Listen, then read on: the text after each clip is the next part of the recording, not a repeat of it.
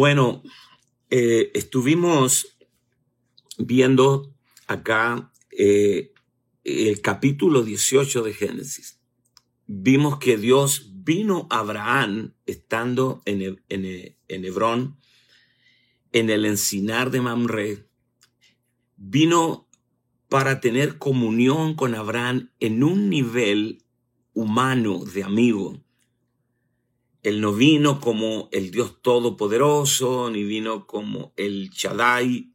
En esta ocasión, Dios vino como un amigo, un amigo invitado, un amigo invitado a cenar.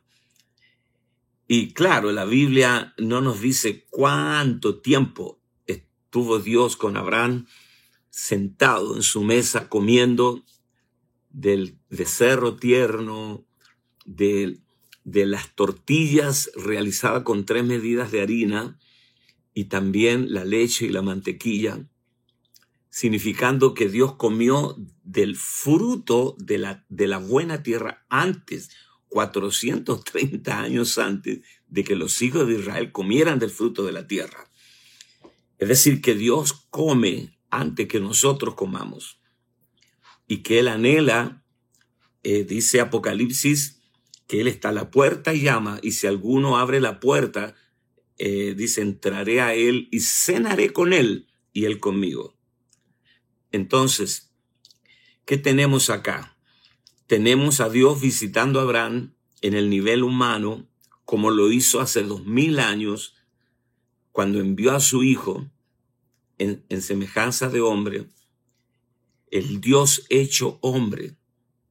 Dice Pablo en Romanos 8, Dios enviando a su Hijo en semejanza de carne de pecado y a causa del pecado condenó al pecado en la carne.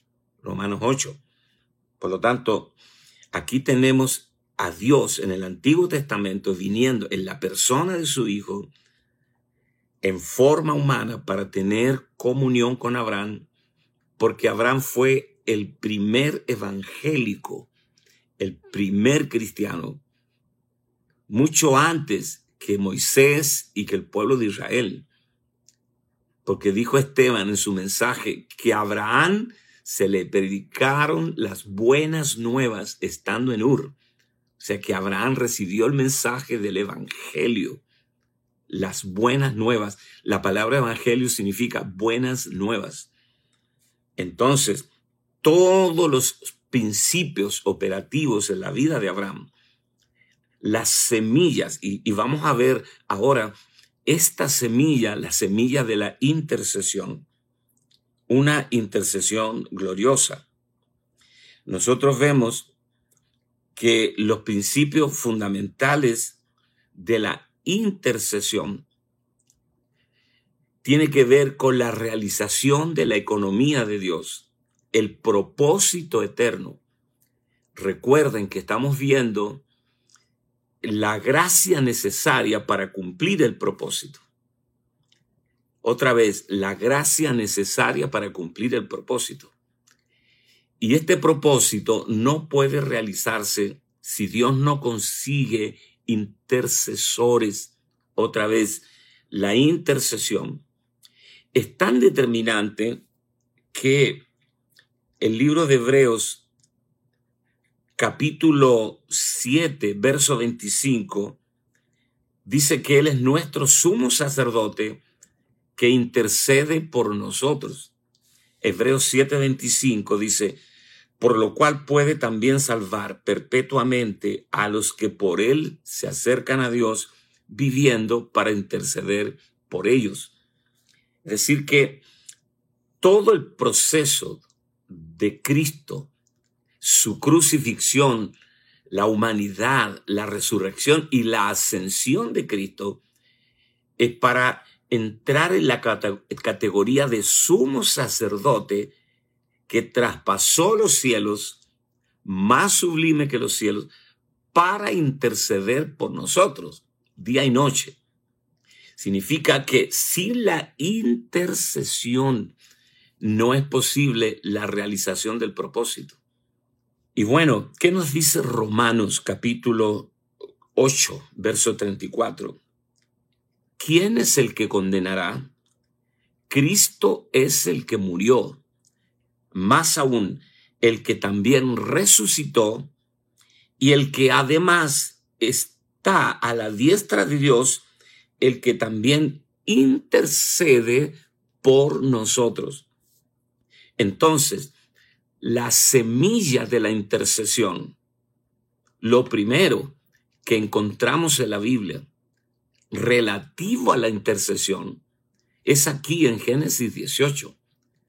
Los 17 capítulos anteriores, Génesis 1 a Génesis capítulo 17, no se menciona la intercesión. Nosotros asumimos o inferimos que Melquisedec, rey de Salem y sacerdote del Dios Altísimo, intercedió por Abraham. Cuando Abraham peleó contra cuatro reyes y rescató a su sobrino Lot, nosotros asumimos, inferimos que este sumo sacerdote estaba intercediendo por Abraham, lo cual explica la victoria que Abraham tuvo, porque fue una victoria sobrenatural. Con 318 criados nacidos en casa, pelear contra cuatro ejércitos, cuatro reyes, eso no es natural. Pero, aunque inferimos que, que intercedió por Abraham, aún así no se menciona de manera explícita la intercesión. Lo primero que la Biblia menciona con respecto a la intercesión es aquí en Génesis 18. Abraham intercediendo por su sobrino Lot. Y vamos a ver cada detalle de la intercesión. Por favor, les suplico, les suplico que capturen todo, tomen apuntes, por favor, porque la economía de Dios, el propósito eterno de Dios, se realiza solamente a través de los intercesores y a través de la intercesión. Dios necesita un intercesor para ejecutar su plan. Eso es lo que Pablo le decía a los hermanos. Yo hago memoria de ustedes en mis oraciones, intercedo por ustedes para que el Dios y Padre de nuestro Señor Jesucristo abra los ojos del entendimiento y puedan ser alumbrados para entender las super eminente grandeza de su poder. Aquí lo primero que vemos entonces es que Abraham ora conforme a la revelación de Dios. Aquí hay un asunto eh, muy importante. Génesis 18, versos 17 al 22. Y Jehová dijo, encubriré yo a Abraham lo que voy a hacer. Escuchen, esto es extraordinario. Habiendo de ser Abraham una nación grande y fuerte, y habiendo de ser benditas en él todas las familias de la tierra, porque yo sé que mandará a sus hijos y a su casa después de sí, que guarden el camino de Jehová, haciendo justicia y juicio, para que haga venir Jehová sobre Abraham lo que ha hablado acerca de él. Entonces Jehová dijo, por cuanto el clamor contra Sodoma y Gomorra se aumenta más y más, y el pecado de ellos se ha agravado en extremo, descenderé ahora y veré si han consumado su obra según el clamor que ha venido hasta mí, y si no, lo sabré. Y se apartaron de allí los varones y fueron hacia Sodoma, pero Abraham estaba aún delante de Jehová. Entonces, la única intercesión útil a los ojos de Dios es la que concuerda con su revelación. Aquí vemos un detalle. Eh, ¿Cuántas cosas habrán compartido en esa mesa amistosa Abraham, el Señor y los dos ángeles. Terminó esta tertulia, esta, eh, tiempo de comunión. Y bueno, los ángeles se fueron hacia Sodoma y Abraham los salió a encaminar. Como lo hacemos nosotros cuando nos visitan buenos amigos. Los salimos a dejar a la puerta, lo acompañamos hasta el auto y nos despedimos. Abraham caminó con ellos cierta distancia y ellos fueron caminando hacia, hasta Sodoma. Y dice la escritura que Abraham se quedó delante de Jehová. Jehová es el nombre que se le da a Jesús en el Antiguo Testamento. Él se quedó delante del Señor. ¿Y qué vemos acá?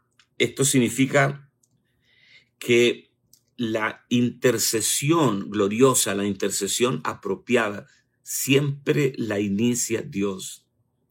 Dios le dice a Abraham eh, que iba a destruir Sodoma, iba a destruir Gomorra, dos ciudades eh, profundamente corrompidas por el pecado. Entonces, dice Dios, esconderé yo lo que voy a hacer a Abraham, siendo Abraham mi amigo. ¿Qué vino a hacer Dios al encinar de Mamre? Él vino para confirmar el pacto del nacimiento de Isaac. Recuerden, Sara se rió y, el Señor le dijo, ¿te has reído? Y ella dijo, no, no me he reído. Y él dijo, sí, te has reído. Por tanto, tu hijo se llamará Isaac, que significa risa. En el tiempo de la vida, el año que viene, abrazarás un hijo. O sea, en el tiempo de la vida, cuando el Señor te visite, abrazarás un hijo. Eh, el Señor dijo hace dos mil años, yo soy el camino, la verdad y la vida. Cada vez que Dios interviene en tus asuntos, ese es el tiempo de la vida. Cada vez que el Señor trae respuestas formidables a tus problemas, ese es el tiempo de la vida. Entonces, Dios vino a Abraham, comieron, Dios vino a comer con Abraham, pero ese no era el fondo de la cosa. Dios vino para confirmar el pacto del nacimiento de su hijo, pero tampoco fue lo predominante.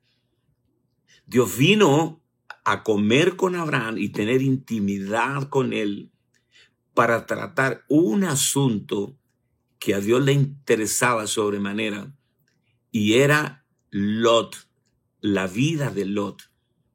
O sea, lo que Dios vino es a buscar en Abraham, a conseguir en Abraham un intercesor. Dios dijo, necesito un intercesor. Pero antes de que Dios viniera para tener comunión con Él en ese nivel en el Espíritu y conseguir un intercesor poderoso, y que Abraham hiciera una, una, una ¿cómo diríamos? Una intercesión gloriosa. Esa es la palabra. Abraham fue procesado, pasó por un largo proceso. Abraham fue disciplinado por Dios. No llegamos a ser intercesores efectivos. Es imposible que nos convertimos hoy y ya podemos ser intercesores adecuados, entendiendo la mente y la, intención de Dios, a menos que seamos llevados a través de un proceso de momento doloroso hasta entrar en una dimensión de plena comunión con Él. Estas son las semillas. Dios está buscando hoy intercesores. Cristianos hay por millones pero intercesores poderosos, intercesores gloriosos, hay pocos. Pero creo que ese número va a aumentar significativamente en este tiempo, porque Dios está abriendo las ventanas de la revelación para que millones de personas puedan entender la mente del Señor a través del Espíritu y orar por las prioridades de Dios, hacer real el Padre nuestro, orar para que venga el reino y su nombre sea glorificado y que el reino sea establecido en la tierra. Ahora, ¿cuál fue el proceso de Abraham? Abraham fue sacado de su familia, sacado de Ur de los Caldeos. Abraham fue llevado y, y, fue llevado a enfrentar una gran hambre en la tierra. Abraham bajó a Egipto, él falló vergonzosamente, él entregó a su esposa al rey egipcio, Ahimelech. Dios protegió a Sara, Dios lo sacó de Egipto con muchos regalos que el rey le dio. Dios lo hizo vivir por fe en cuanto a su a su subsistencia. Después Dios eh, le quitó a Ismael, le dijo, echa a, a, Ismael y a su madre, a la, a la, esclava y a su hijo, échalos, porque no heredarán en esto. Eso fue durísimo para Abraham. Abraham fue circuncidado, la carne de Abraham fue cortada. También se le cambió el nombre a Abraham. No será más tu nombre Abraham, Padre exaltado, sino Abraham, Padre de multitudes. Y Abraham llegó aquí al encinar de Mamre. Llegó en la tarde a refrescarse bajo la sombra del árbol. Y Dios viene para tener comunión con él. Señores, Preciosa gente de Dios, este tema de la comunión con Dios es un proceso en donde nuestra carne tiene que ser cortada por la obra consumada de la cruz. Dios procesó a Saulo de Tarso, lo dejó ciego tres días, lo llenó con su espíritu, se pasó más de la mitad de su vida en las prisiones romanas fue procesado, él dijo, ya no vivo yo. Y Pablo capturó la mente de Cristo. Por eso las oraciones de Pablo eran poderosas y profundas. Porque, porque se originaban en el conocimiento de la voluntad de Dios. Ahora tú puedes orar y orar mucho, pero entender la intención del Espíritu. Pablo dice en Romanos 8, ¿qué hemos de pedir como conviene? Esto es, esto es terrible. ¿Qué hemos de pedir como conviene? No lo sabemos. Tenemos que ser suficientemente humildes para entender que naturalmente, aun cuando estudiamos teología y doctrina, naturalmente no sabemos orar no les dado al hombre natural orar de acuerdo a la voluntad de Dios. La oración que surge de tus ideas, la oración que surge desde tu necesidad. Todos oramos desde nuestras ideas, todos oramos desde nuestras necesidades más urgentes, pero orar de acuerdo a la intención de Dios es otra cosa. Esta es una intercesión, una intercesión que Dios la origina.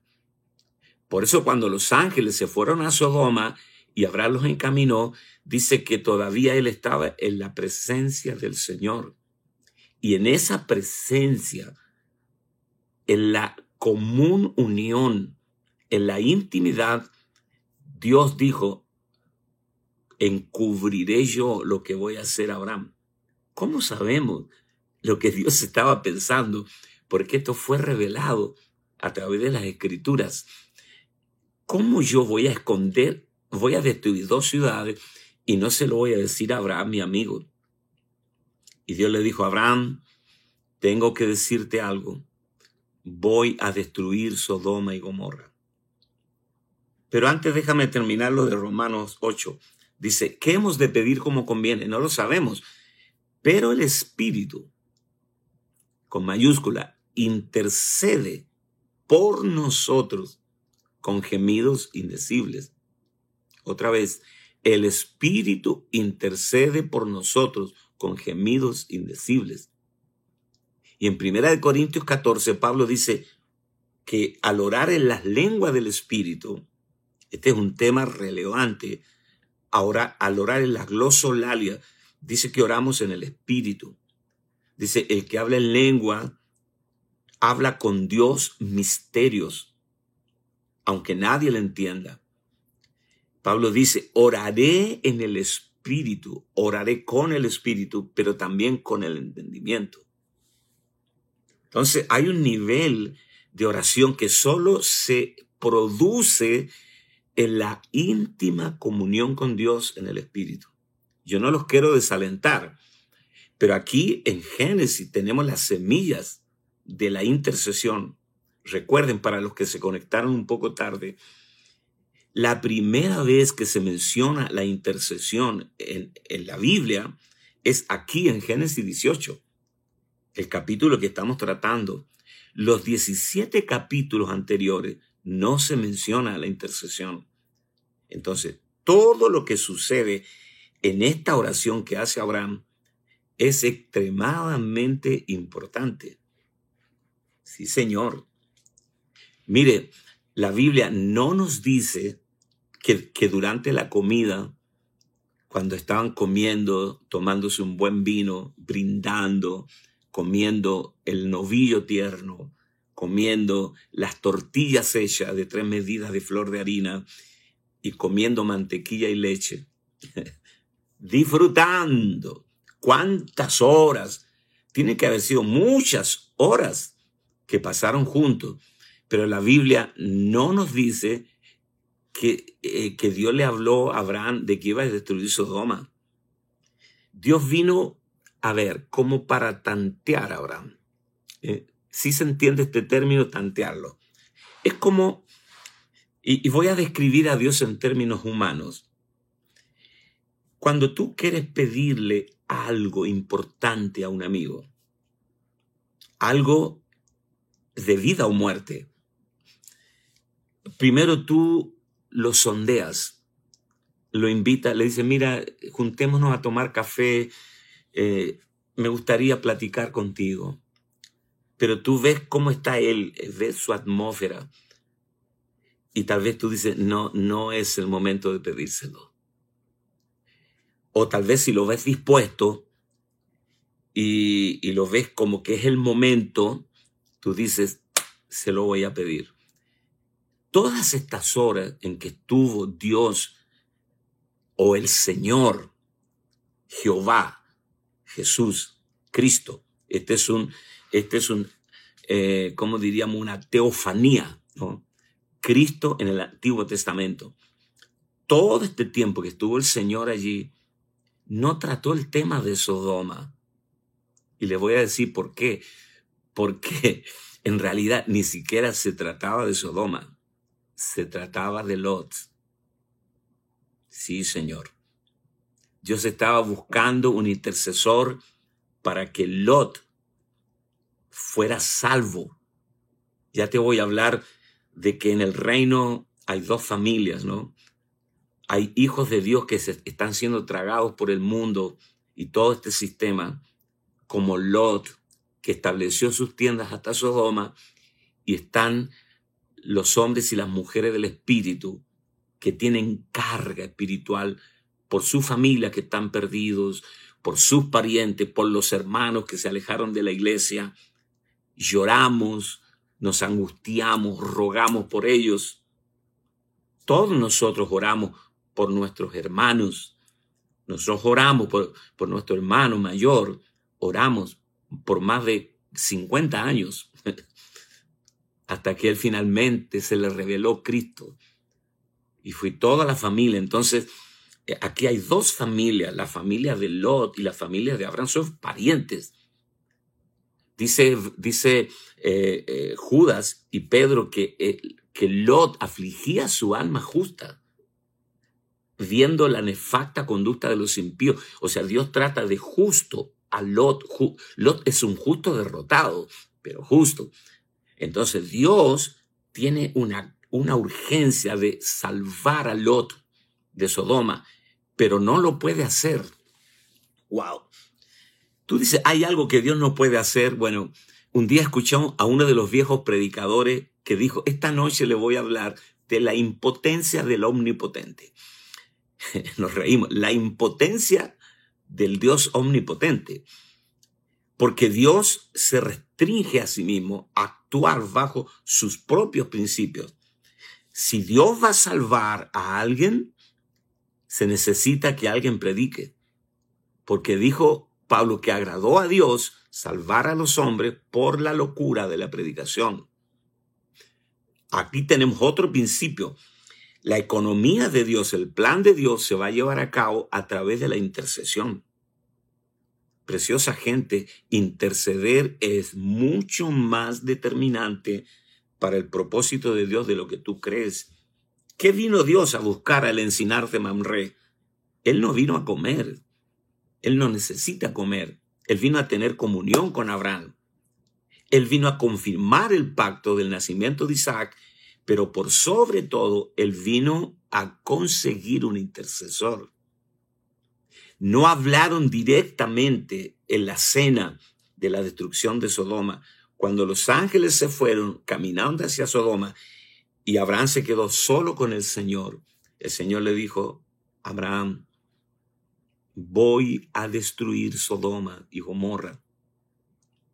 Nunca se mencionó Lot, ni en la intercesión de Abraham, ni en el anuncio de Dios de la destrucción de Sodoma, pero hay una intención, te das cuenta, hay un lenguaje ahí sutil entre ambos, ellos son amigos, y cuando conversan dos amigos, cuando hay comunión, Muchas veces los mensajes no son directos y explícitos, sino que son como entre líneas. Porque ahora voy a hablarte de la, intercesión de Abraham.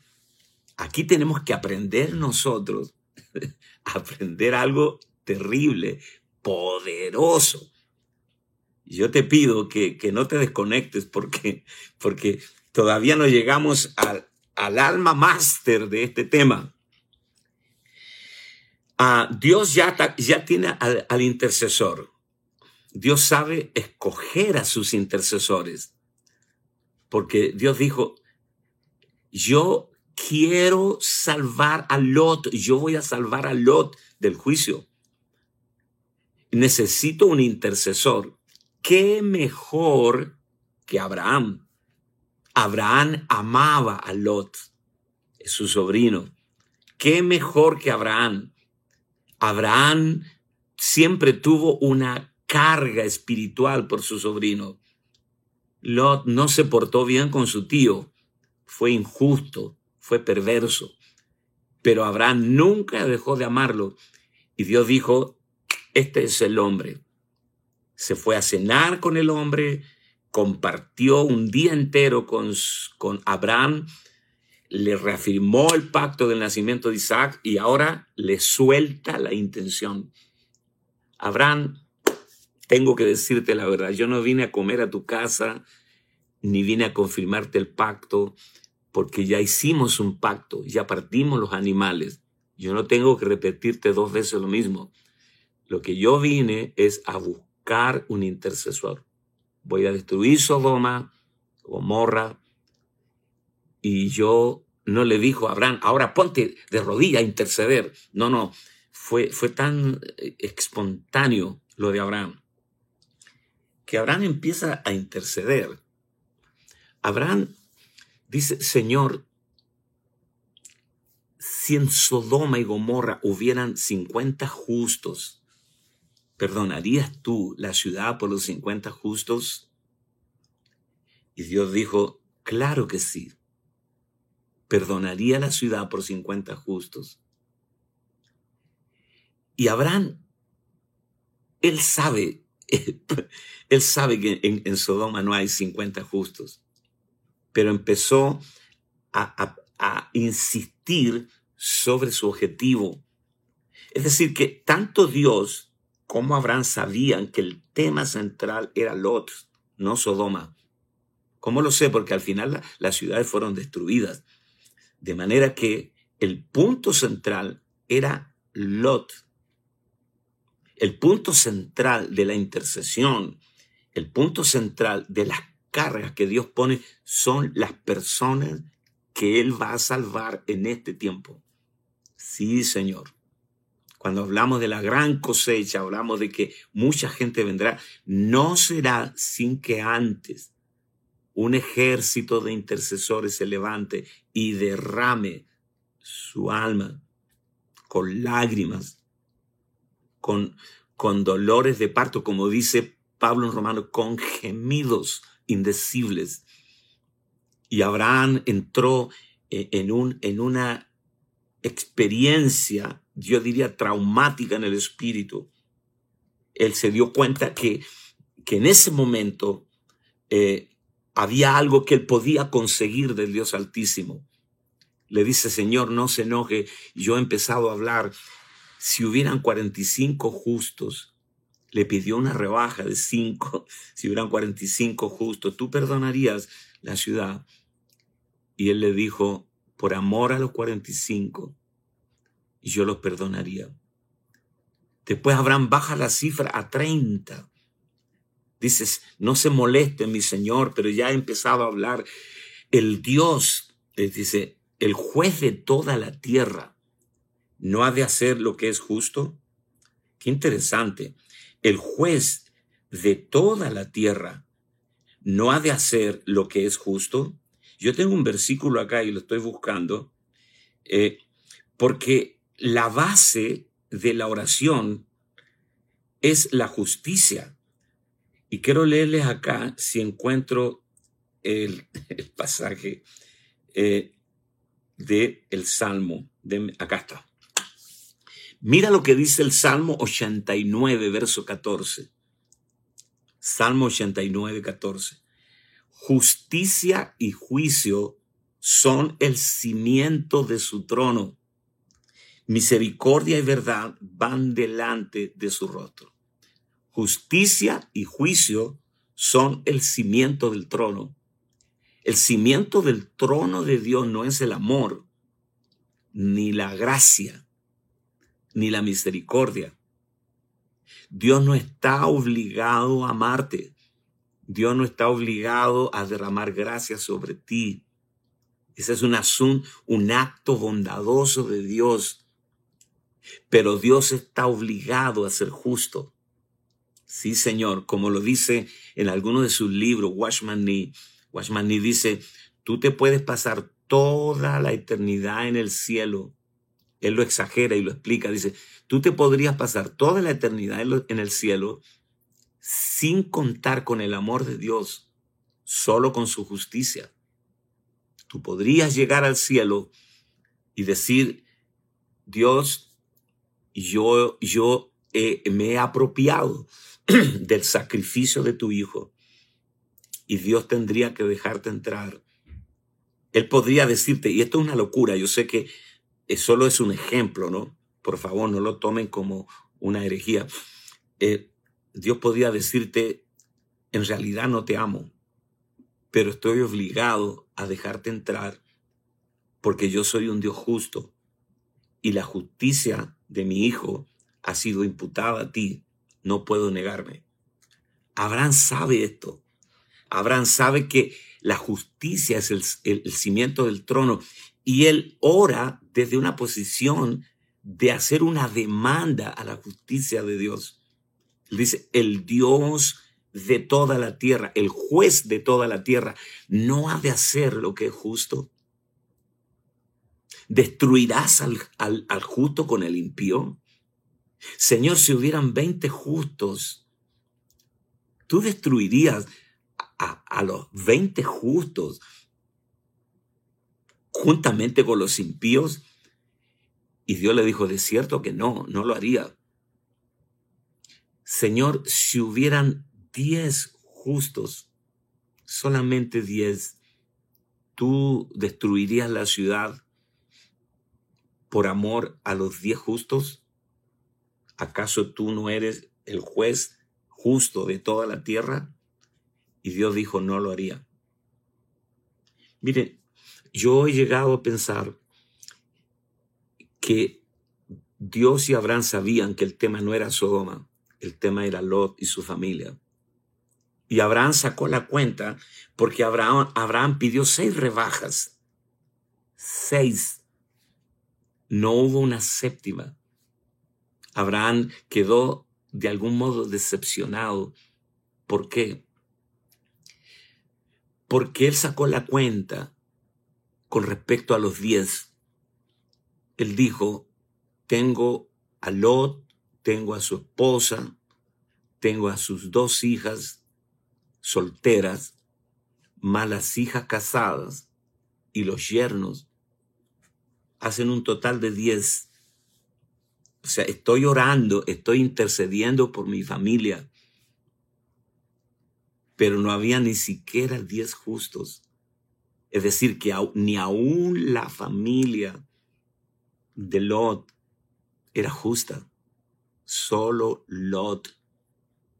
Cuando los ángeles llegaron a Sodoma, y me adelanto un poco, y, Lot le dijo a, a los ángeles, y llegaron a la casa de Lot y le dijeron, hay que huir de acá porque Dios va a derramar fuego y azufre y todo va a ser reducido a cenizas. Va a haber casi como una explosión atómica, así como Chernobyl. No quedó nada allí. Se han encontrado, los arqueólogos han encontrado restos de un gran incendio que dan testimonio de que hubo una, destrucción divina. Pero no quedó nada. Y los yernos de Lot se rieron. Se rieron de los ángeles, que va a caer fuego acá. Por favor. Se rieron. Las hijas de Lot después de este tremendo eh, eh, eh, explosión de fuego, las hijas de Lot embriagaron a su padre y se acostaron con él, cometiendo incesto. ¿Y qué pasó? concibieron de su padre, lo emborracharon y concibieron de su padre. Y de ahí vienen los amonitas y pueblos que fueron enemigos de Israel. ¿Y qué pasó con la mujer de Lot? Se convirtió en una estatua de sal. Entonces, cuando Abraham llegó a la última, a, la, a la última petición, cuando dijo, si hubieran diez justos, él estaba considerando la familia de Lot. Dijo, estoy orando por Lot y su familia, que también son mis parientes, pero ni siquiera habían diez justos solo Lot. Eh, qué interesante todo lo que estamos viendo acá, porque hay un, un tema importante que se da en la intercesión y es precisamente expresar la mente de Cristo en la, en la oración y tener, al, al conocer la justicia de Dios, hacer demandas sobre la justicia de Dios y hacer demandas sobre el poder infinito de Dios. La palabra dice, mándame acerca de tus hijos. Jesús dijo, hasta ahora nada habéis pedido en mi nombre. Tú recuerdas la parábola, la comenté el otro día en algún lugar. Tú recuerdas la parábola de la viuda y el juez injusto cuando Jesús dijo, también les refirió una parábola de la necesidad de orar siempre y no desmayar.